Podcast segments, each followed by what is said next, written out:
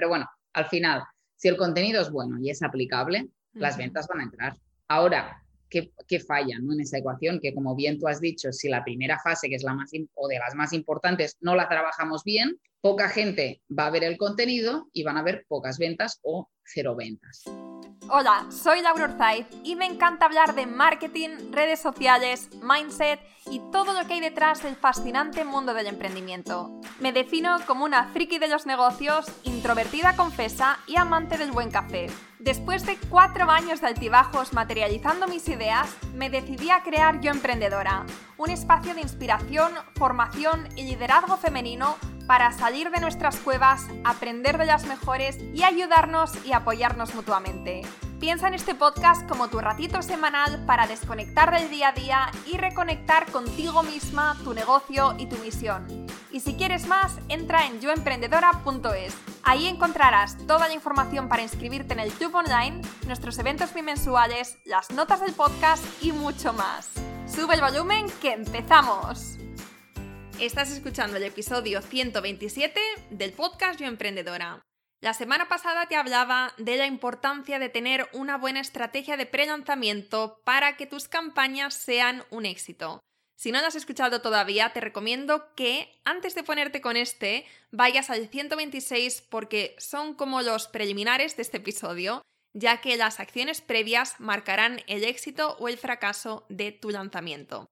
Y una vez tenemos esto claro, vamos con este pedazo episodio con la increíble Jenny Ramos. Jenny es experta en marketing digital y es CEO de la consultoría digital y de Workaciones. Y en este episodio nos habla en detalle, de una forma súper clara y estratégica, de todos los pasos que tenemos que llevar a cabo para que nuestros lanzamientos sean un éxito. En serio, yo como fan de los podcasts de negocios he escuchado a muchísimos expertos y referentes hablar de este tema pero nunca con tanto detalle y de una forma tan completa y tan metódica como lo ha hecho en este episodio Jenny. Solamente te diré que te va a encantar este episodio y que te lo dejes en favoritos para escucharlo las veces que necesites y ponerlo en práctica, que esto es al final lo más importante de todo. Dicho esto, espero que te guste y como siempre me encantaría que le hicieras una captura de pantalla al podcast, que nos cuentes qué es lo que más te ha gustado o cuál ha sido tu mayor aprendizaje y nos etiquetes a arroba Jenny Ramos y arroba yoemprendedora.es. Y antes de empezar, quiero presentarte uno de los proyectos de nuestro club Yo Emprendedora.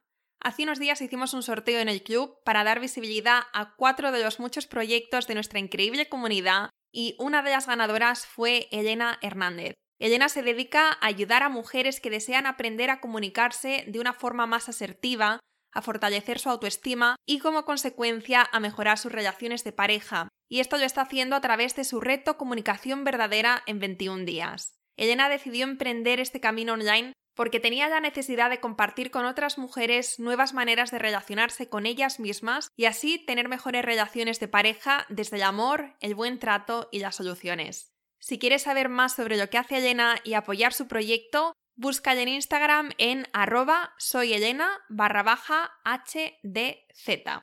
Muchísimas gracias y empezamos. Buenos días Jenny, ¿qué tal? Bienvenida al podcast. Hola Laura, un placer estar aquí. Un placer eh, tenerte de nuevo por aquí, por Yo Emprendedora. Hace, fue hace un año casi, ¿no? Cuando te tuvimos en, en el evento en Barcelona. Sí, justo un año. De hecho, el otro día en Instagram me salió un recuerdo de estos. Así, hijo. Y de ahí saqué muy buenas amistades, la verdad. Sí, qué recuerdos, es verdad. Fue justo en, febrero del año pasado, antes de que ocurriera toda esta pandemia. Y bueno, me alegro muchísimo de, que por lo menos pudiéramos hacer ese evento, de poder haberte conocido en persona, haberte visto en acción, porque te seguía desde hace mucho tiempo. Pero bueno, ver a Jenny Ramos en acción es, es vamos, no voy a decir un espectáculo, pero, pero es, es, potente y de ahí nos llevamos todas muchos aprendizajes.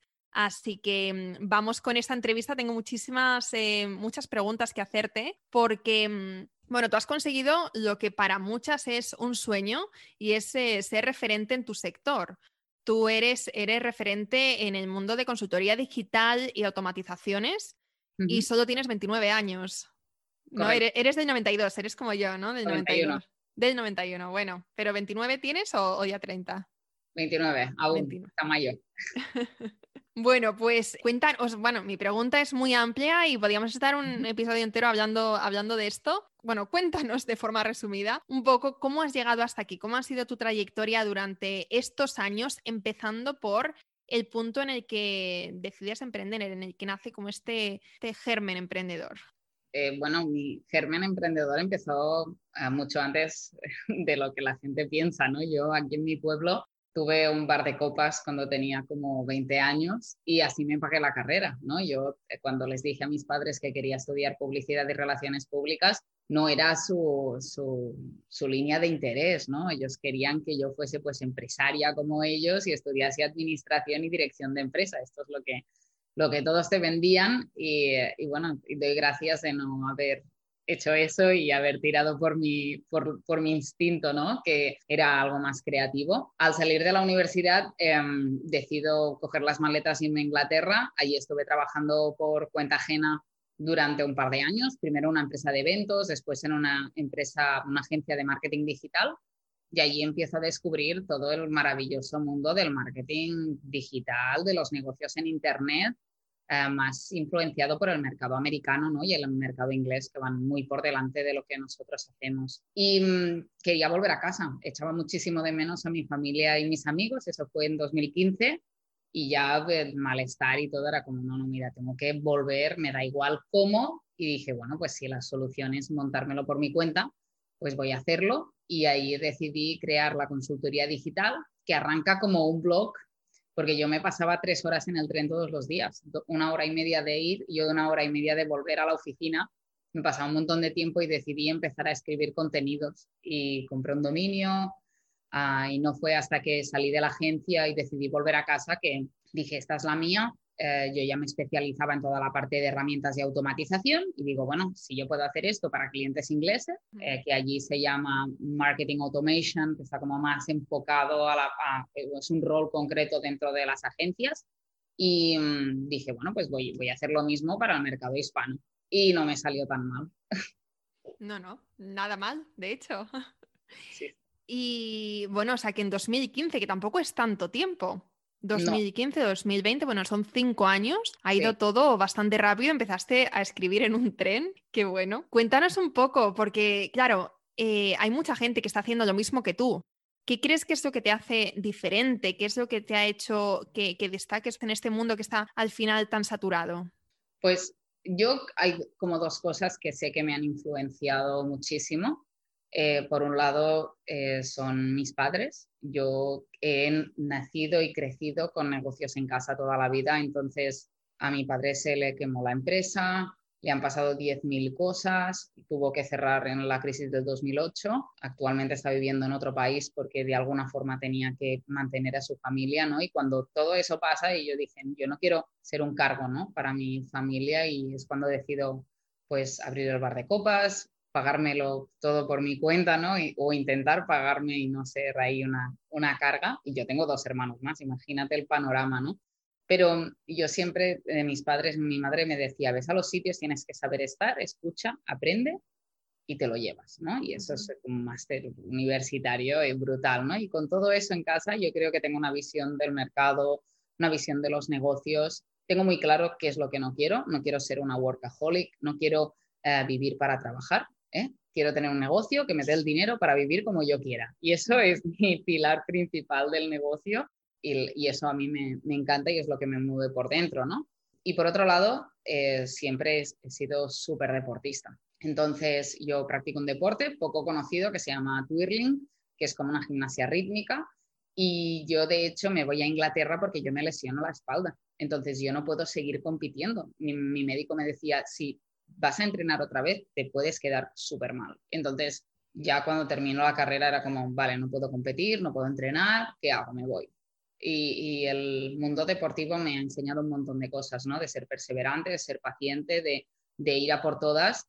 Y mi madre siempre me decía, si quieres ser el mejor, tienes que entrenarte con los mejores. Entonces, cuando yo fui a picar puertas para los primeros clientes, no fui a buscar al clientito de pueblo, yo fui a picar las puertas de Vilma Núñez, de Cristian y Alfonso, de Maider Tomasena, de Eli Romero, entonces entré un poco por la puerta grande, ¿no? Si quieres decirlo así, y, no se me caen los anillos por arremangarme a trabajar, entonces un poco con todo eso, eso es un poco el mix de cómo soy yo y yo soy así en este podcast y, hablando contigo y soy igual en casa, ¿no? No hay una Jenny por detrás estresada o, o a veces sí que lo digo, ¿no? No me da la vida, bueno, creo que esto nos pasa a todos, pero soy así y esto es, creo que el negocio es la, herramienta que necesito en mi vida para poder vivir la vida que yo quiero, ¿no? Y, eso a mí me, encanta y espero poder ayudar a mucha más gente a que también pueda hacerlo. Eh, en la consultoría digital, mm. ¿cuál es vuestro modelo de negocio? ¿Qué es lo que tenéis a día de hoy?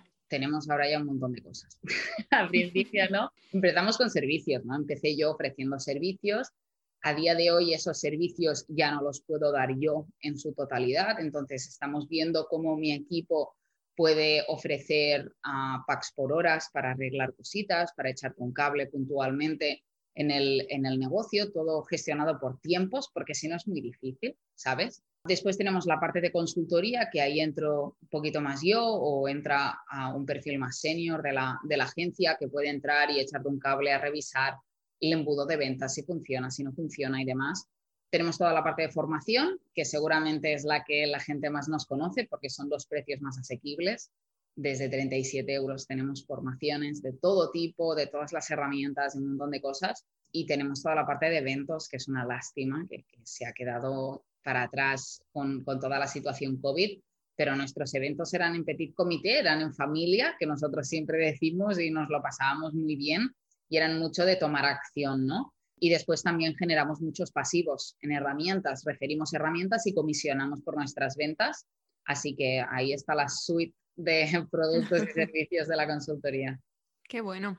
Hoy vamos a hablar de, lanzamientos, nos vamos a centrar en este tema y claro, al final con todas esas líneas de, negocio que nos has hablado, me imagino que tendréis diferentes eh, formas de, bueno, de diferentes approaches, no sé cómo se dice, pero vamos, diferentes formas de, hacer, de hacerlo, de lanzamientos, etcétera. Por ejemplo, con los servicios más económicos, creo que tenéis una membresía por ahí, ¿puede ser? Sí. Cuéntanos un poco la membresía, ¿cómo la hacéis? ¿Está siempre abierta? ¿Tenéis lanzamientos puntuales?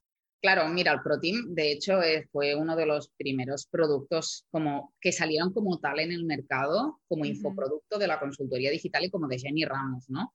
Em, yo soy muy impaciente, a mí me gustan las cosas todas para ayer. Entonces, estoy controlando eso, pero es la realidad, ¿no? y sabemos que el mundo digital es muy cambiante. Y yo quería crear un formato que pudiese ser útil para todas las personas en el momento en que se encontrasen. Y con la membresía es como ir al camping. Tú vas al camping, tienes unos, horarios de actividades y decides si ir o no. Pues el ProTeam es un poco eso. ¿Vale? Entonces hay un calendario de actividades todos los meses y tú puedes ir pues, a sesiones de mastermind, puedes ir a sesiones de formación, puedes ir a sesiones eh, estratégicas o más de implementación.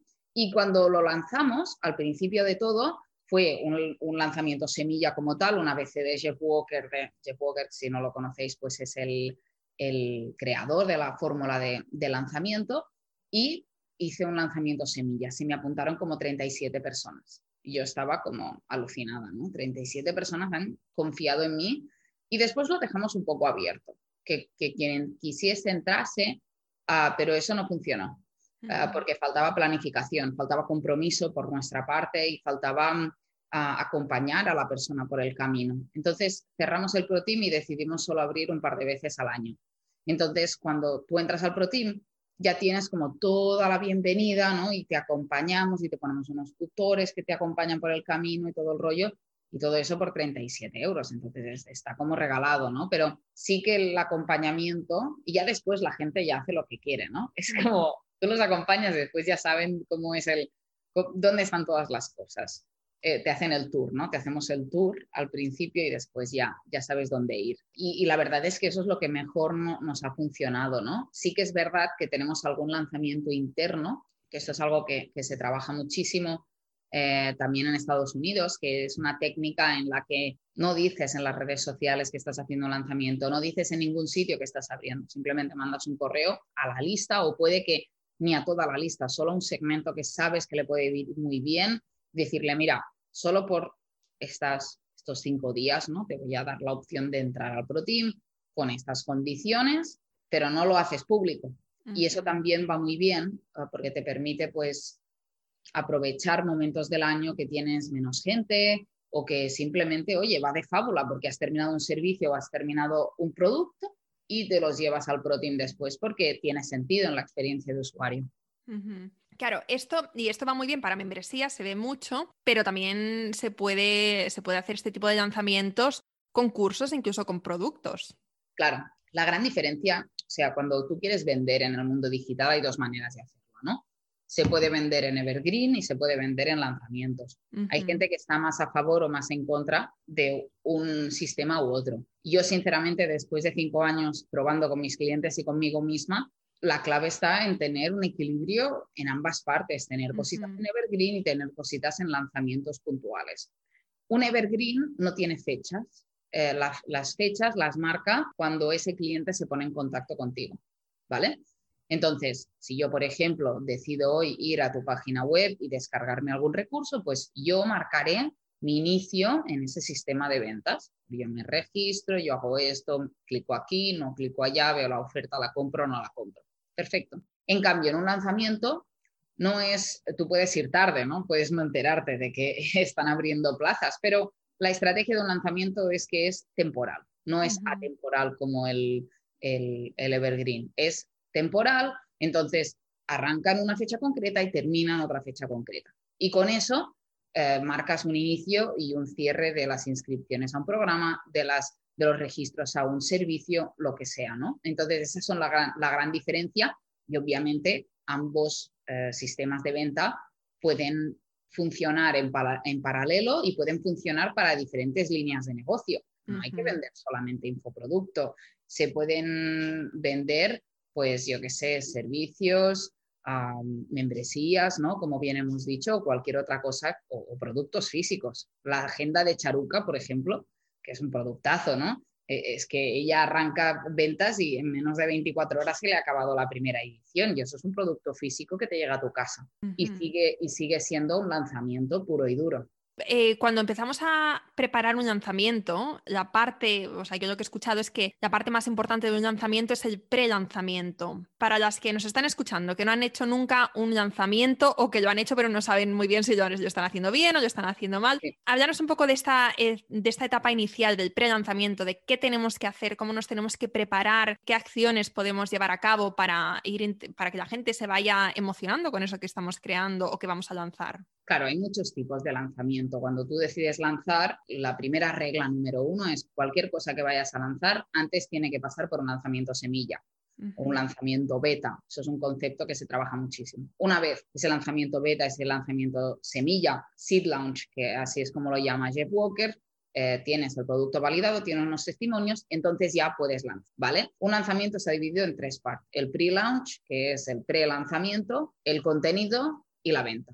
¿Vale? Yo podría añadir por detrás una cuarta fase, que es la de análisis, la de revisión y demás, pero bueno, de cara al, cliente hay tres eh, etapas, ¿no? La, primera fase es crítica, ¿no? Porque al final eh, me encanta el sistema de lanzamiento a mí, porque si todas las fases se trabajan bien de forma individual, eh, genera una repercusión brutal hacia la siguiente fase. Entonces, si tú, el objetivo de la primera fase del pre-launch, del pre-lanzamiento, es registrar gente y hacer visible ese entrenamiento gratuito. Es e, eso que estás haciendo, que tengas un montón de gente que se entere, que se registre un montón de gente, que, que la gente tenga expectación por lo que tú vas a crear, ¿vale? Si eso lo haces bien, en el contenido, en la segunda, en la segunda fase, vas a tener gente que te va a estar viendo y va a estar disfrutando de esa experiencia. Y cuando tú ofrezcas ese contenido, hagas esos vídeos, hagas ese webinar, hagas lo que hagas, la gente va a decir,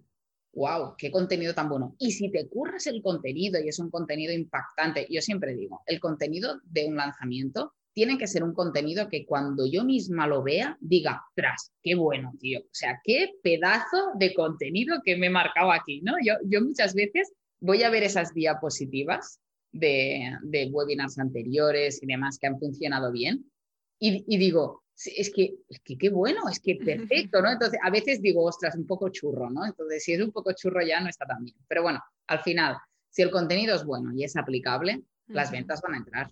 Ahora, ¿qué, ¿qué, falla ¿no? en esa ecuación? Que como bien tú has dicho, si la primera fase, que es la más o de las más importantes, no la trabajamos bien, poca gente va a ver el contenido y van a ver pocas ventas o cero ventas. Y todos son porcentajes en el marketing digital y en las ventas online. Entonces, si tenemos 100 personas que se registran, habrá un 20% que van a ver el contenido, ya te lo adelanto, después con repeticiones el 50% y vas a tener un 1% de conversión en la venta.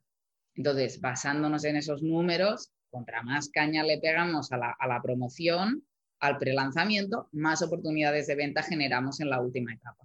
¿Y tú de contenido que has visto que, funcione mejor? ¿Los webinars, los retos, los eventos? El formato ah, me da igual. Sinceramente, creo que hay formatos dependiendo del público objetivo. Ah, yo siempre digo que el webinar es para los que quieren todo para ayer. Yo sé que a mi gente les encantan los webinars. Se bloquean esas horas de webinar, entran, aprenden, se van y ya está.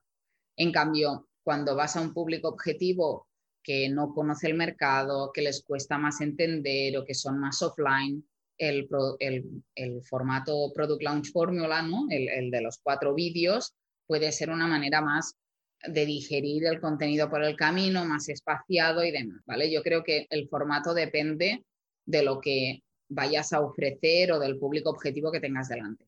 Lo que sí me he dado cuenta, un patrón, sobre todo en el último año con todo el tema COVID, es que, por un lado, tienes que dar transformación, la gente tiene que venir y tiene que sentir que ha aprendido algo. Esto es súper importante.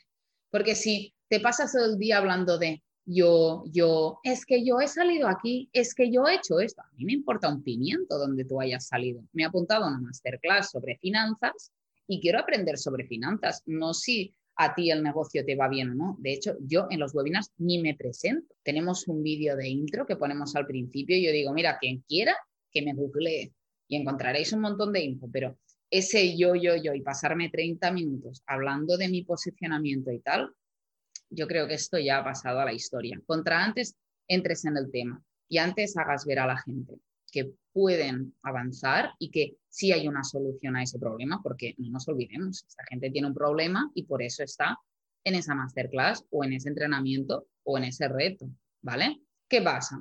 Que ahí viene un segundo factor muy interesante, muy, muy, muy interesante del último año, que es hacer partícipes a la gente en este entrenamiento. Entonces, si tienes la capacidad de hacer partícipes a esta gente, puede ser porque te vas de YouTube a Zoom, por ejemplo. Nosotros Hemos, hemos dejado de hacer retransmisiones en YouTube ahora para los webinars y nos vamos a Zoom con una producción all in, ¿sabes? Como grande. ¿Por qué? Pues que la gente se va a ver en las pantallas, la gente va a ver lo que estamos haciendo. Es guay, ¿no? O sea, es un rollo distinto. Ah, que puedan usar el chat para compartir, que puedan hablar entre ellos. Todo eso es brutal. Que puedan hacer polls, no sé cómo se dice, como encuestas, ¿no? En vivo. El, Zoom ha entrado ha, venido a quedarse, ha venido a revolucionar cómo estábamos haciendo las cosas y yo creo que es, esos dos son el tándem ¿no? de este 2021 y quien tenga la capacidad de añadir esto a su estrategia de venta le va a ir fenomenal. Y aquí doy un pequeño apunte porque me dirá mucha gente, bueno Jenny, es que tú tienes, yo que sé, 500 personas conectadas en un directo. Ya. Y también he tenido 20. Así que no pasa nada si tienes 10, 20 o 30 en ese directo o 100.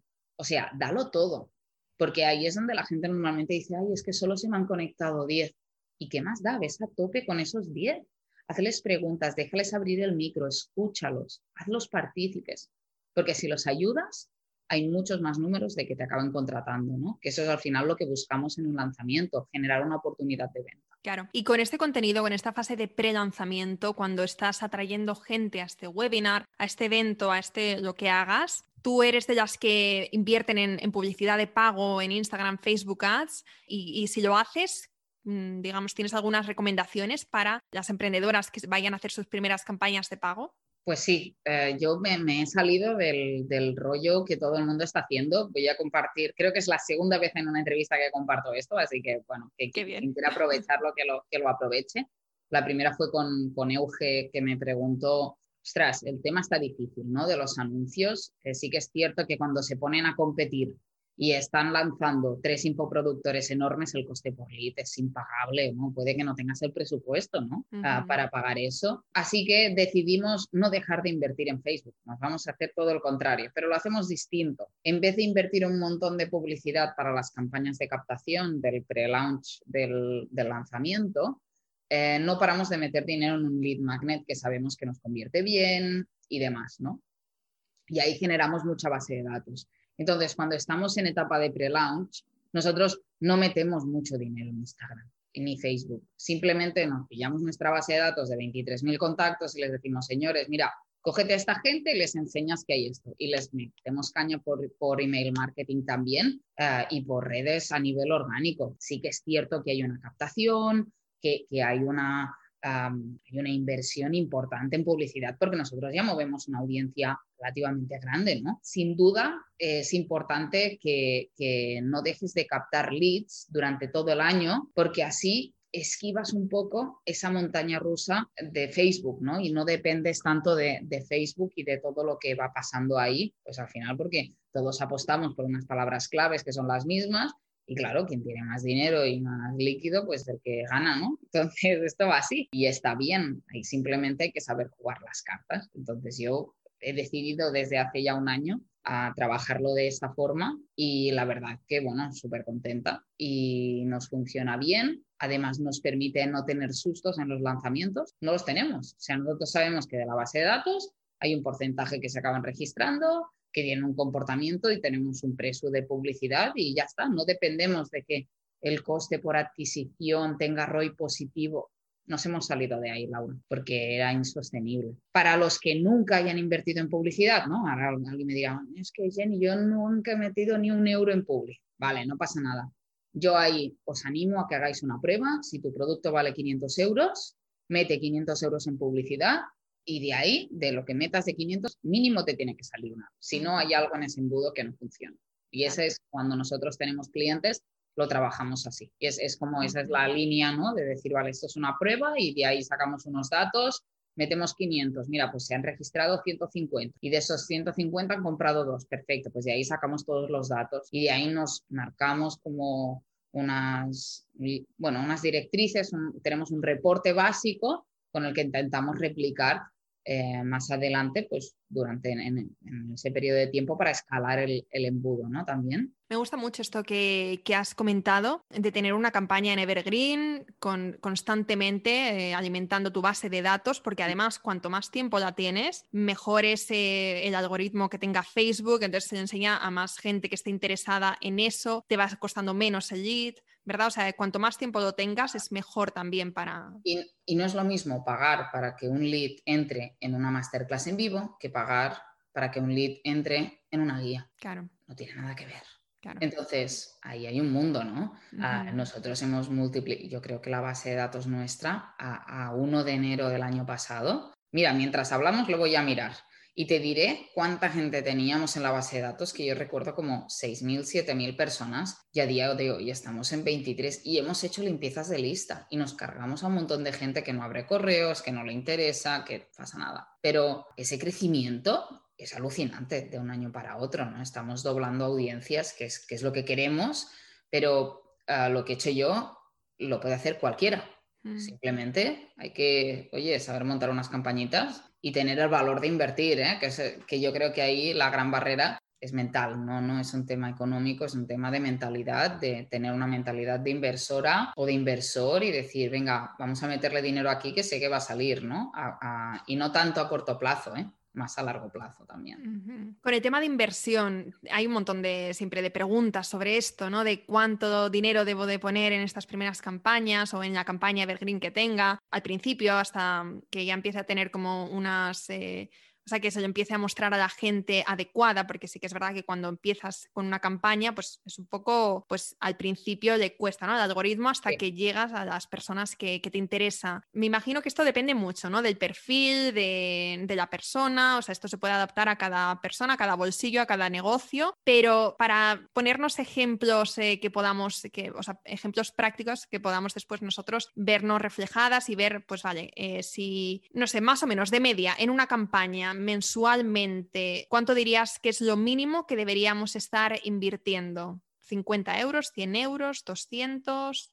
Hombre, si te puedes gastar entre 250 y 200 euros, yo ahí creo que es un precio maravilloso, ¿vale? Si no, yo me iría a una inversión diaria de 3 euros al día, o sea, 90, 100 euros de precio mínimo, ¿vale? Mínimo, mínimo, mínimo. Piensa que tú también tienes que jugar las reglas del juego de Facebook. Entonces, si tú pones una inversión diaria de un euro, que esto se lo recomiendo sobre todo a los restaurantes, todo lo negocio local. El negocio local, un euro en Facebook al día es maravilloso. Te da una visibilidad brutal. Ahora, si estamos hablando de infoproductores, estamos hablando de proveedores de servicios digitales, ya es otro rollo. Yo ya estaría poniendo un precio de 100 euros al mes, sobre todo porque Facebook le interesa ver que estás invirtiendo en él, ¿no? Ah, entonces, puedes empezar con una inversión un poquito más alta y poner 5 euros al día hasta que estabilices campañas y ya después bajas un poquito y lo dejas ahí paradito, ¿no? Además, con los cambios de Facebook, que yo no estoy muy puesta porque no es mi área de, de especialidad, lo, lo reconozco, pero ahora cada vez más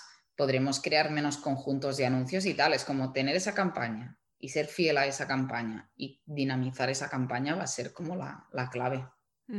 Vale, perfecto. Bueno, muchísimas gracias por, estos datos, porque es verdad que hay veces que pensamos que escuchamos ¿no? a los grandes gurús, grandes marketers que hablan de, unas cifras que, claro, para las que están empezando, pues eh, lo ven lejos, ¿no? Y casi pues se te quitan las ganas de, empezar con una campaña, pero 100 euros está al alcance de todas. Mira, y de, los datos que decíamos antes, ah, nosotros a día de hoy tenemos unos 23.000 leads y se captaron el año pasado 15.600. Mi base de datos previa tenía 7.000 contactos, más o menos para que nos hagamos una idea. ¿no? Entonces, esa inversión en publicidad constante eh, me ha permitido también tener más estabilidad en los lanzamientos. Y eso me permite competir con otra gente del mercado yo no dependo de que si la captación me va bien o no me va bien. O sea, yo sé que la captación la voy a tener ahí porque yo tengo mi, gente de mi base de datos, ¿me entiendes? Claro. Y, si vosotros podéis hacer eso, a todos los que nos estéis o las que nos estéis escuchando, sin duda te va a dar una tranquilidad alucinante, porque si tú tienes a 200 registrados en el webinar o a 500 registrados, no lo sé, ¿eh? o aunque sean 20, y tú sabes de que de cada 10 te sale una oportunidad de venta, oye, vamos, vamos a hacernos más visibles a más gente, no siempre ir, porque después pasa otra cosa, ¿no? Que la gente después dice, no, es que ya vendemos menos. ¿Cuánto hace que no vamos a buscar nuevas audiencias? Es tan importante estar constantemente, ir a buscar nuevas audiencias. Nosotros hasta nos estamos planteando de hacer campañas ahora enfocadas a, a estudiantes que acaban de salir de la universidad.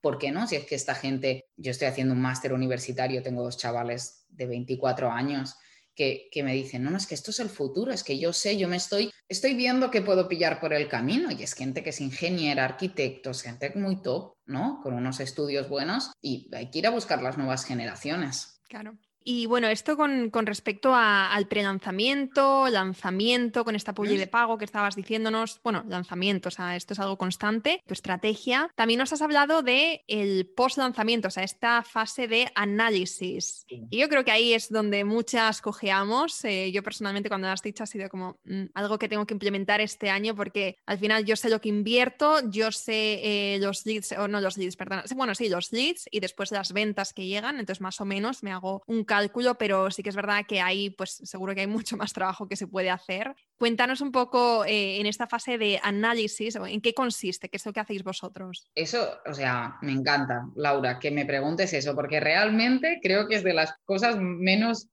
menos bonitas, ¿no? Y la gente no lo hace. Por Pero más importantes también, porque al final son datos. Eso es. Mira, yo tengo un documento que se llama casos de éxito. No importa si el lanzamiento va mal, es un caso de éxito, porque siempre vamos a sacar un aprendizaje. Mis lanzamientos terminan, si nosotros cerramos carrito el martes, por decir algo, mis lanzamientos terminan el, miércoles por la mañana, ¿vale? Yo reviso que se hayan cerrado las páginas de venta, que no se pueda comprar, que no haya habido ningún problema de mirar atención al cliente y todo eso. Y con un café en mano me siento a rellenar un documentito. Un documento que tiene pues, el nombre de lanzamiento, en plan ProTeam, enero 2021, saco las métricas generales, ¿no? Ah, os, digo de carrerilla algunos datos que a mí siempre me, interesan. Ah, ¿Cuánto hemos invertido en anuncios? ¿Cuántos leads totales? ¿Cuántos de esos leads vienen de publicidad pagada y cuántos son orgánicos? ¿Cuánta gente asiste al webinar? ¿Cuánta gente ve el replay? ¿Cuánta gente visita la carta de ventas? ¿Cuánta gente visita el checkout, la página de pago? ¿Cuánta gente compra? Si hay opciones de pago, veo cuánta gente ha decidido comprar por un lado y por otro dejo un espacio en blanco para rellenar de futuras devoluciones. Puede pasar las devoluciones, no pasa nada, no, pasa nada que te pidan devolver un producto, para eso están, ¿no? Y después, como en cuántos países hemos reportado, eso es un dato que me encanta, ¿no? O sea, cuánta gente de cuántos países nos ha comprado. Eso es guay, ¿no? Es como decir, mira, el, último, el último lanzamiento tuvimos siete países participando, gente que compró de siete países. Eso es, brutal, ¿no? Entonces, bueno, saco mis métricas generales, ¿vale? Y después tengo un apartado, pues la página, ¿no? La mitad de la página de izquierda, todo es datos y números. Y en la parte de la derecha de la página está dividido en dos, una parte de logros eh, y una parte de mejoras. En el apartado de mejoras hablo de cosas que hemos que la hemos cagado, así os lo digo, con total transparencia, cosas que no han ido bien, cosas que, oye, mejoras para el siguiente lanzamiento. O sea, es que no, esto no puede volver a pasar, ¿no? Las imágenes no estaban en el formato correcto, se perdió mucho tiempo en esto, se nos escapó mandar el email de no sé qué. Todo esto son mejoras y después tenemos nuestros logros de lanzamiento, aunque sea un churro. ¿Qué has aprendido? Venga, dime las cosas positivas. Sacamos todos esos datos y ese es un documento para mí de reflexión, de decir, ostras, mira qué, qué bien, ¿no? Eh, ha ido o qué gran aprendizaje he sacado de esto. Y mi, primer, mi, primera tarea en un lanzamiento es ir a mirar el reporte del lanzamiento anterior. ¿Eso qué me garantiza? Que no la voy a volver a cagar, perdón, así, transparencia, con los mismos errores que hicimos la vez pasada. Entonces, si a eso le sumas que ese documento es un rollo PowerPoint de estos de Google, ¿vale? Y que yo ahí tengo documentado desde 2017 todos los lanzamientos que se han hecho en la consultoría digital para nosotros o para clientes, es oro. ¿Ves por dónde voy? Es, es cuestión de empezar y después ser constante ir actualizando, ir actualizando. Y, soy yo con un café, ¿eh? pero claro, yo tengo ahí lanzamientos de Tatiana Arias cuando estuvimos trabajando con ellas, eh, con Miquel Baixas y Joseph Agram en un lanzamiento. Ah, tenemos un montón de gente, claro que yo también he asistido a lanzamientos y eso han sido aprendizajes para mí y yo voy a reportar a mi documento. Y eso es un, es un documento, guía em, de aprendizajes, de cosas que nos han funcionado más según el sector, cosas que nos han funcionado menos. Bueno, todo, ahí y eso suma, ¿no? Tanto sea para ti como para tus clientes. Sí, Sí, además hacerlo justo después de un lanzamiento, cuando lo tienes todo mucho más fresco, pues eh, es el momento ideal para hacerlo. Creo que con esto que nos has contado, que vamos, conmigo está, ha conectado muchísimo, porque es justamente la pata donde más cojeamos en, en Yo Emprendedora, pero es que yo creo que la mayoría de las que estamos escuchando esto ahora, estamos pensando que a partir de ahora ese documento después de los lanzamientos es, como tú has dicho, es oro y después es que se te van acumulando, ¿no? O sea, vas actualizándolo y con cada lanzamiento puedes ver lo que te ha funcionado en el anterior, lo que te ha, los aprendizajes que te llevas y es algo que no vas a volver a, meter la pata, que no vas a volver a hacer o que sí que vas a volver a repetir y vamos, me parece que ese tiempo, ese momento de reflexión después de terminar una campaña es súper importante, pero lo que pasa es que mm. cuando estamos en este flujo de crear, claro, cerramos un lanzamiento y y empezamos a dar ese servicio, empezamos tal, y es que no paramos, ¿no? Es como el chu, chu, chu, chu, chu, pero claro, ese necesitamos por lo menos, no sé, un, un día, dos días para simplemente para reflexionar y ver qué nos llevamos de, de esa campaña. Y, y, una cosita añadida a esta ecuación es que creo que los emprendedores muchas veces somos como muy duros con nosotros mismos. Es como, no, es que hay que hacerlo mejor, mejor, mejor. Ya, pero si no hay un documento que esté documentando tu trayectoria, ¿Cómo vas a saber que estás mejor que hace seis meses atrás? Nadie. Yo mm. no he conocido, o he conocido muy poca gente, y los que conozco ya son, ya tienen más como la empresa, ya son como más grandes, ¿no? Pero un pequeño emprendedor, que yo muchas veces siento a gente del Pro Team, siento a gente que hago en, las formaciones, digo, ya, pero ¿cómo estabas tú hace seis meses? Ay, no me acuerdo. Cuando yo hago mentoría o hago cositas con algún, digo, vamos a escribir cómo estás tú ahora. Y de aquí seis meses compararemos esos números y veremos cómo ha cambiado la facturación, cómo han cambiado la gente de tu newsletter, cómo ha cambiado esto, porque si no lo medimos, no, sabemos qué pasa, ¿no? Entonces hay, que medir. Y, cuando tengas que darte tu golpecito en la espalda, decir, oye, bien hecho, hace tres meses convertimos al 1% y esta vez hemos convertido al 1,5%, pues maravilloso, ¿no? O hemos captado 50 leads más. Felicidades. Y eso te lo vas a tener que decir tú, porque no te va a venir nadie de tu casa ni de tu familia, y menos si no son del mercado digital, que te van a decir, oye, Laura, felicidades, ¿eh? Muy bien, porque ya sé que has sacado 50 leads más en este lanzamiento. No va a pasar, porque somos, nosotros somos nuestros propios motivadores, ¿no? En este sentido. Y a mí me hacía falta también y por eso creé el sistema este. Bueno, eh, vamos a, ir terminando la entrevista. Me está encantando este episodio sobre lanzamientos. Tenía ahora una pregunta, pero se me ha ido, a ver si vuelve después. Em, pero bueno, me gustaría ir concluyendo ya, hablar de una parte más personal de Jenny Ramos. Me gustaría que, que nos contaras el reto, o sea, podíamos hablar de retos en general, seguro que hay muchos, pero el reto que has tenido cuando empezaste a emprender, el principal reto y el reto que tienes actualmente. Pues el, reto cuando empecé a emprender, creo que, siempre, yo tenía gran reto, el dinero, ¿no? La gestión del dinero. Yo tenía muchos problemas con el dinero y eso, es, eh, eso lo trabajé muchísimo en su momento cómo era mi relación con el dinero, porque eso dice muchas cosas. Hay muchísima gente que habla de esto. Yo vi en el escenario a Tatiana Arias, que después fue mi clienta, y cuando la vi hablar de la importancia de tener una buena relación con el dinero es crítico, ¿no? El no estar mirando tu cuenta del banco todo el día a ver si llegas a final de mes. Todo eso se puede poner en perspectiva. Eh, de hecho, en, el, en, mi libro que lancé hace poquito, eh, hay un apartado que habla sobre finanzas personales, porque qué importantes son las finanzas personales en, esta ecuación. Al final, tu negocio no va a ser rentable si, si no tienes un ojo encima de los, de los números, ¿no? Esto por, un lado fue uno de, los grandes retos que, me, que, vi, que identifiqué y que decidí trabajar, ¿eh? porque después también hay gente que ve que tiene un problema con algo, pero no, no decide trabajarlo, ¿no? Em, pero yo decidí trabajarlo y a día de hoy trabajo un montón mi mentalidad de ser abundante, de, invertir, de, de, todo, ¿no? De, venga, y si no, pues lo trabajamos o aprendemos, no pasa nada. Y actualmente yo nunca quería crear equipo, yo me veía como un lobo solitario en el mercado, siempre como consultora, como haciendo mis cosas y tal, te das cuenta que no te da la vida y que tienes que crear una estructura detrás, ¿no? Al principio eh, yo estaba muy metida en, vale, yo voy a tener un asistente personal, alguien subcontratado para hacer una cosa y la otra, pero es que la consultoría digital a día de hoy, yo creo que ni yo misma me imaginaba que, iba a ser lo, lo, que es ahora, ¿no?